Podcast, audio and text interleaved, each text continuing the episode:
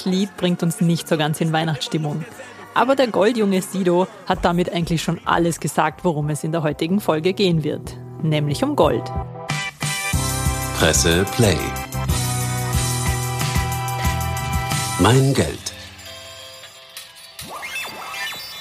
Dieser Finanzpodcast wird unterstützt von der Erste Group. Und damit hallo und herzlich willkommen zur neuen Folge. Mein Name ist Susanne Bickel. Schön, dass Sie wieder eingeschaltet haben. Zum Start beginne ich gleich mal mit einer guten und einer schlechten Nachricht. Diesmal die schlechte zuerst. Die erste Staffel des Mein Geld Podcasts geht nämlich zu Ende. Aber wir haben dafür auch gute Nachrichten. Es wird noch eine große Jahresendfolge geben und wenn Sie wollen, können Sie auch Teil davon sein. Ich werde unter anderem nämlich Fragen beantworten, die mich im Laufe der Zeit immer wieder erreicht haben, wobei es um praktische Anlagetipps geht. Also, wenn Sie noch eine Frage haben, nur her damit. Meine Kontaktdaten verlinke ich noch in der Folgenbeschreibung. Aber nun zum Hauptthema unserer Folge, dem Gold. Wenn Sie in Wien wohnen, ist es Ihnen vielleicht zuletzt auch schon aufgefallen, dass vor dem Gebäude der Münze Österreich sich regelmäßig lange Warteschlangen bilden. Dann hat Sie der Eindruck auch nicht getrübt, denn der Chef der Münze Österreich, Gerhard Starsich, hat am Donnerstagabend ein Interview gegeben.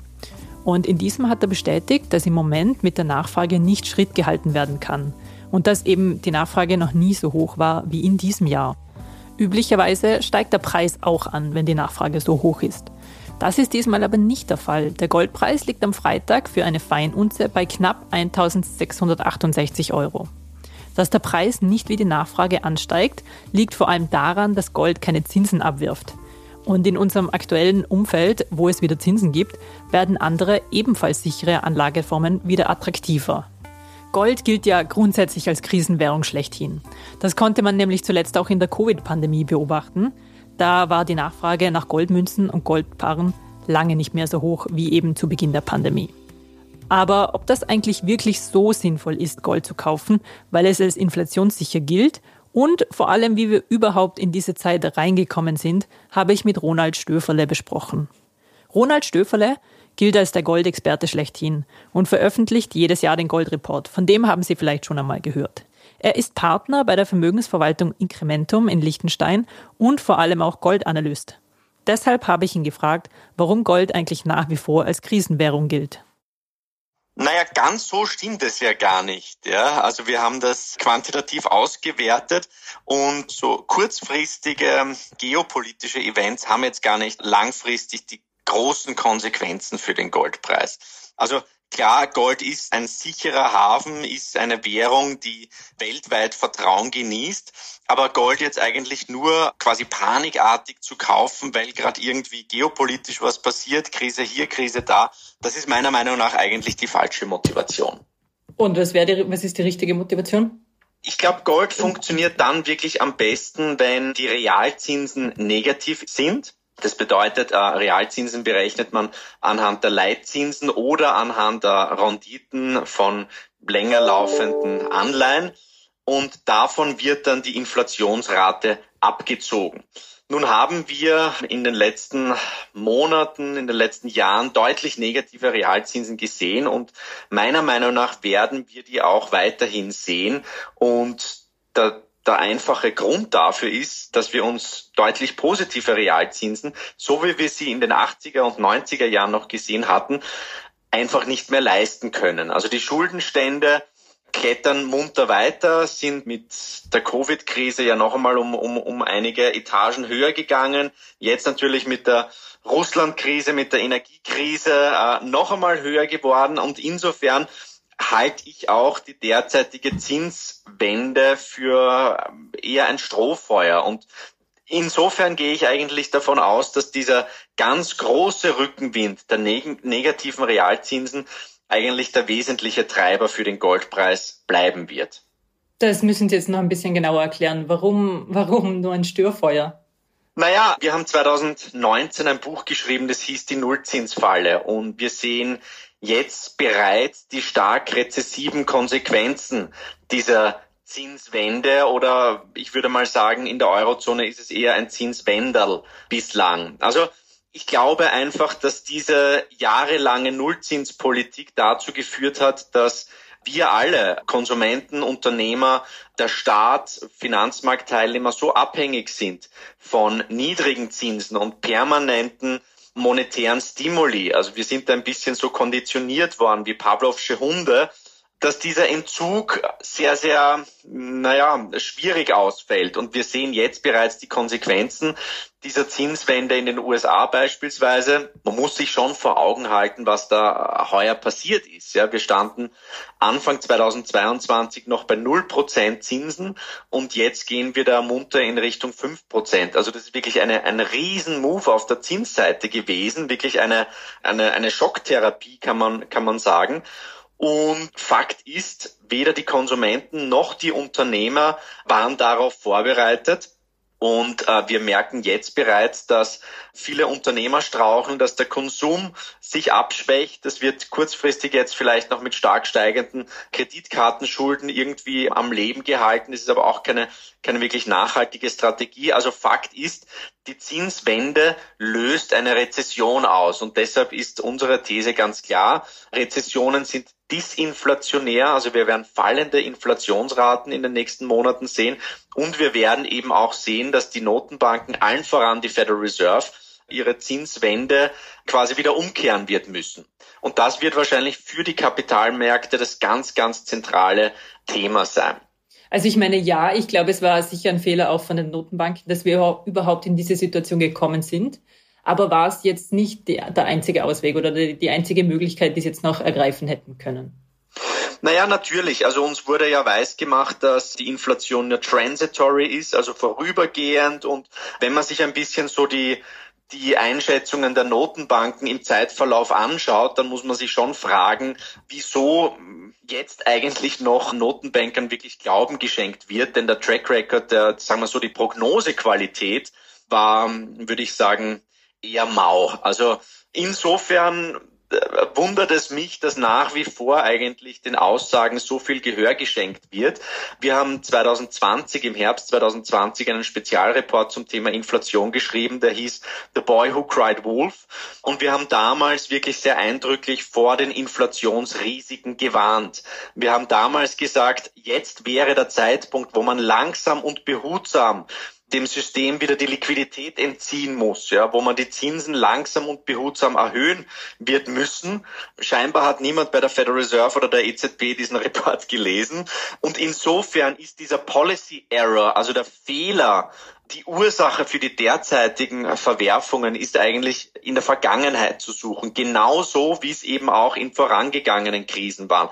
Die Dotcom-Krise wurde natürlich für von deutlich zu expansiver Geldpolitik befeuert. Das gleiche natürlich auch Subprime-Krise. Also insofern wundert es mich schon, dass, dass da äh, vielleicht nicht ein bisschen mehr Kritik aufkommt und die Notenbanken sich jetzt natürlich den, den schwarzen Peter in erster Linie der Energiekrise zuschieben. Das ist meiner Meinung nach ein bisschen zu kurz gedacht. Naja, oh ja, aber es gibt schon andere Faktoren auch als eben in der Vergangenheit, als in der Dotcom-Krise, eben mit den Energiepreisen.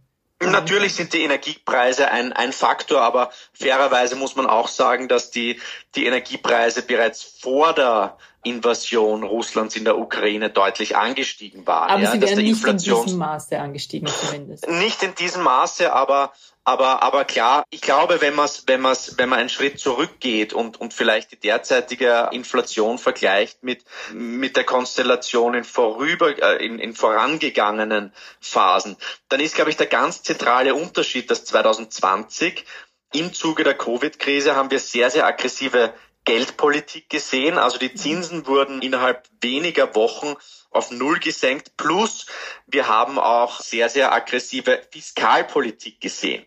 Das heißt, 2008, 2009 war es eigentlich in erster Linie, war es die Federal Reserve, waren es die Notenbanken, die quasi den Kahn aus dem Dreck ziehen sollten. Und man hat da schon gesehen, quasi äh, wie, wie bei einer Feuerwehr, der ein bisschen das Material fehlt. Niemand war wirklich auf diesen Großbrand vorbereitet. Und da wurde sicherlich, ja, hat man schon aus den, aus den Fehlern gelernt von 2008, 2009. Und ein Learning war natürlich einerseits, dass man viel rascher und, und, und massiver agieren soll. Und das zweite Learning war sicherlich, dass die Fiskalpolitik 2009 zu wenig gemacht hat. Und deshalb gab es eben im Zuge der Covid-Krise nicht nur sehr, sehr expansive Geld, sondern auch Fiskalpolitik. Und der Politik gefällt natürlich, wie soll man sagen, die Rolle des, des starken Staates, dass man da sehr, sehr großzügig Stimuli verteilt, hier mal einen Energiecheck und da natürlich einmal äh, eine, eine, eine Covid-Hilfe etc. Und wir haben uns natürlich alle ein bisschen in, an diese Politik gewöhnt, an diese Vollkasko-Mentalität, wo der Staat mir eigentlich allen, allen Schmerz quasi abnimmt. Und deshalb war es, finde ich, auch sehr interessant im Zuge der Energiekrise, war es ja ganz klar so, jeder ist davon ausgegangen, dass der Staat alle Überkosten quasi kompensieren wird. Das heißt, diese Kombination von Geld und Fiskalpolitik ist meiner Meinung nach ein wesentlicher Treiber dafür, dass wir jetzt in dieser Inflationsmisere stecken. Es gibt natürlich noch viele andere äh, Punkte, die Demografie, die Globalisierung. Generell Globalisierung war ein ganz, ganz starker disinflationärer Treiber. Da sieht man zumindest jetzt einmal, dass dieser Trend stockt und vielleicht sogar reversiert wird. Das hat stark inflationäre äh, Impulse.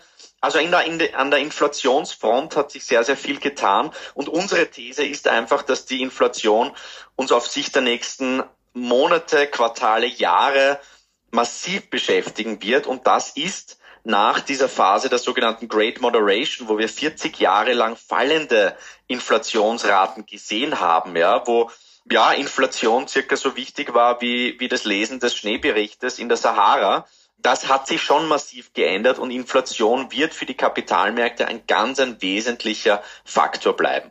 Ja, aber wenn wir jetzt wieder zurück zum Gold kommen. Sie haben ja gesagt, negative Realzinsen sind ein optimales Umfeld eigentlich zum Kaufen. Das heißt, eigentlich sollte jetzt jeder in Gold investieren. Naja, das tun natürlich auch sehr, sehr viele. Ich muss aber auch vorweg sagen, Gold ist nicht die eierlegende Wollmilchsau. Gold ist nicht die Antwort äh, auf alle Fragen, die Lösung aller Probleme. Gold ist einfach eine verdammt harte Währung, die sich im Laufe der letzten Jahrhunderte, der letzten Jahrtausende durchgesetzt hat in einem großen Trial-and-Error-Prozess, dass jede Fiat-Währung, jede Papiergeldwährung überlebt hat und das langfristig die Kaufkraft eigentlich sehr gut konserviert hat. Ja, und ich glaube, man darf da keine Themenverfehlung machen. Ich glaube, Gold hilft in solchen Phasen, wie wir sie jetzt sehen, Gold wird aber auch nicht, wie soll man sagen, eine extreme Erhöhung der Kaufkraft wahrscheinlich bringen. Also Gold ist eher dazu da, um Erspartes, um Vermögen zu konservieren, zu sichern, aber nicht jetzt, um jetzt schnell reich zu werden. Ja, das ist nicht die, die, die Aufgabe von Gold und deshalb meine Empfehlung, ich glaube, ein bisschen Gold sollte man immer haben und auch immer kaufen, einfach als eine gewisse monetäre Versicherung. Vielleicht im derzeitigen Umfeld ein bisschen mehr als sonst, aber das heißt jetzt nicht, dass das automatisch ein Plädoyer gegen Aktien ist, ja, gegen Immobilien, vielleicht teilweise sogar gegen Anleihen, da wäre ich jetzt ein bisschen vorsichtiger, gegen Alternative Assets etc. Aber ich glaube, Gold gehört einfach in jedes gut diversifizierte Portfolio. Grundsätzlich gilt es ja immer, eine breite Streuung in seinem Portfolio zu besitzen. Wie viel Anteil von welchem Asset muss auf die eigenen Ziele und vor allem auch auf das Alter ausgelegt werden? Aber grundsätzlich sind sich Experten recht einig, dass man mit einem Goldanteil in Höhe von zwischen 10 und 20 Prozent nichts falsch macht. Warum Gold aber durchaus Sinn macht, liegt vor allem an der hohen Stock-to-Flow-Ratio. Wenn Sie planen, in Gold zu investieren, stehen Sie aber immer noch vor zwei Möglichkeiten. Entweder Sie kaufen sich selbst Goldmünzen und Goldbarren oder aber Sie investieren. Dazu habe ich wieder mit Ronald Stöferle gesprochen.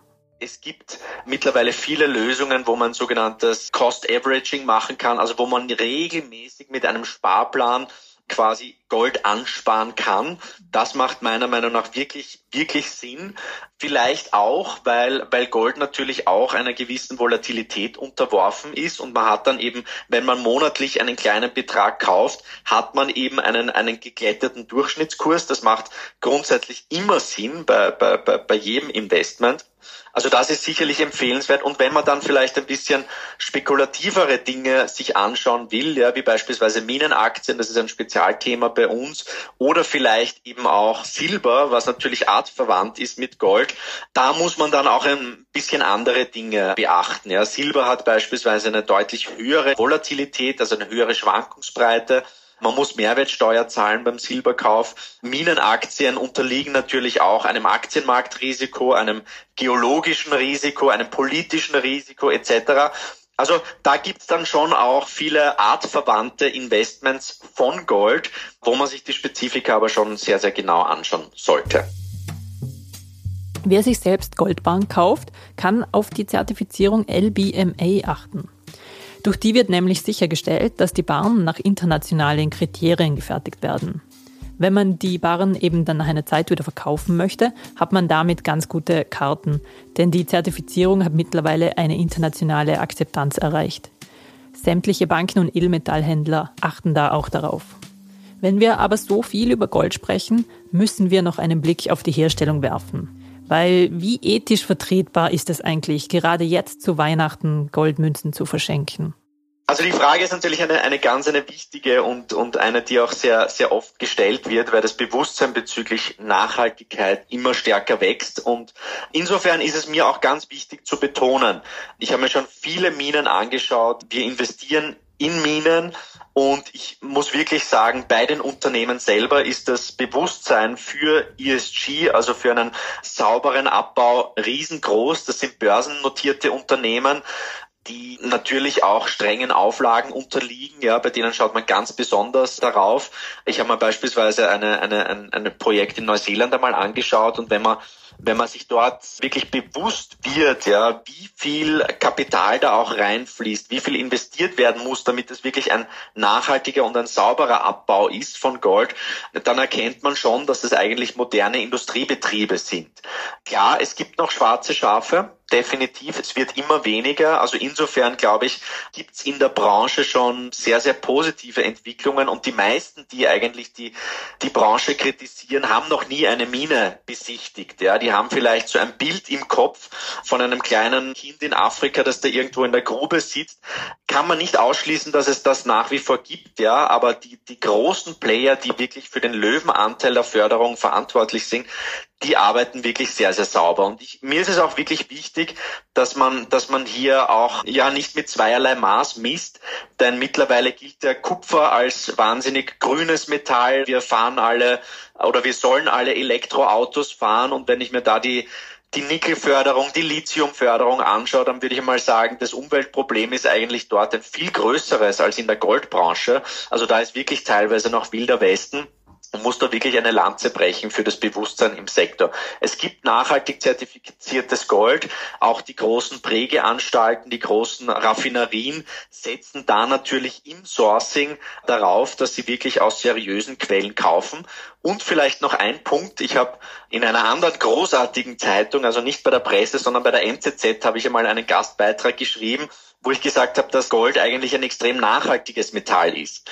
Da gab es dann ziemliche Kontroversen und meine These ist einfach, dass quasi der CO2-Ausstoß bei Gold nur einmal anfällt. Ja? Und das heißt, das Gold, das ich vielleicht jetzt kaufe, das wurde vielleicht vor, vor mehreren Tausenden von Jahren gefördert, wurde dann halt quasi wieder recycelt etc während eben bei, bei vielen Rohstoffen der Nutzen dadurch entsteht, dass das Metall verarbeitet wird, dass Öl verbrannt wird etc.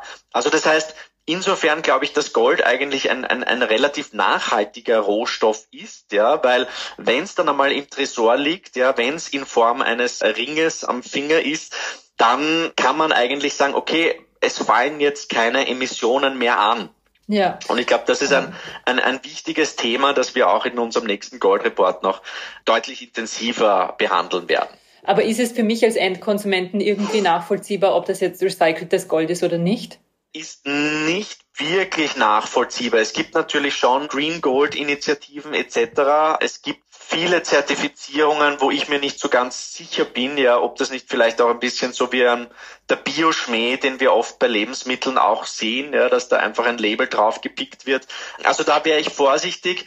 Wenn man aber schon auch wirklich bei namhaften Anbietern kauft, dann gibt es mit einem kleinen Aufschlag, und diese Aufschläge sind wirklich nicht riesengroß, gibt es schon Lösungen, wo man sagen kann, okay, da kann ich wirklich guten Gewissens sein, dass das aus seriösen und sauberen Quellen stammt. Gibt es definitiv. Es gibt auch bei Eheringen, nachdem, nachdem das natürlich ein ziemlich emotionaler Bereich ist, da gibt es auch einige Zertifizierungen, wo man sich dann wirklich sicher sein kann, dass der Ehering, den man am Finger trägt, wirklich moralisch, ethisch und aus Umweltgesichtspunkten wirklich sauber ist. Haben Sie selber darauf geachtet bei Ihrem Ring? Nein, habe ich nicht. das gab es damals nämlich noch gar nicht wirklich. Es gibt auch hier mehrere Möglichkeiten, aber auf eine möchte ich noch ein bisschen genauer eingehen. Da geht es um fair gehandeltes Gold. Die Fair Trade Organization vergibt nämlich auch das Fair Trade Siegel für Gold. Aus fairem Gold kann man sich zum Beispiel Schmuck oder Goldbarren kaufen. Damit werden gezielt Bergbaukooperativen unterstützt oder aber auch kleine Goldminen, die sich in lokalem Besitz befinden. Fairtrade garantiert Mindestpreise und zahlt den Arbeitern eine zusätzliche Fairtrade-Prämie. Daran knüpfen sich aber laut der Organisation auch Bedingungen für die Arbeit im Bergwerk, wie zum Beispiel keine Kinderarbeit oder dass die Fairtrade-Regeln für die gesamte Lieferketten gelten, also von der Mine bis zum Goldhändler. Und zum Schluss unser Pur Dog der Woche. Auch wenn Ronald Stöferle die Branche gerade etwas in Schutz genommen hat und es bei den Big Playern wohl nicht mehr vorkommt, der Goldabbau kann durchaus nach wie vor ein schmutziges Geschäft sein. Das ist in einer Dokumentation auch ganz gut zu sehen, die von Weltspiegel und der ARD veröffentlicht wurde. Sie heißt Unter Goldgräbern, drei Tage im illegalen Camp. Der Reporter hat sich einen Kontaktmann in Brasilien gesucht und mit ihm gemeinsam fährt er in ein Schutzgebiet, wo illegal Gold geschürft wird. Zu sehen ist es in der ARD Mediathek und auf YouTube. Den Link dazu setze ich noch in die Folgenbeschreibung. Das war's schon wieder mit der neuen Folge. Wie schon zu Beginn gesagt, freue ich mich sehr über Ihre E-Mails zu allen Fragen, die zu Geld auftauchen. Und damit wünsche ich Ihnen jetzt schon mal schöne Weihnachtsfeiertage und wir hören uns nächste Woche wieder. Ich freue mich schon darauf. Presse Play. Mein Geld.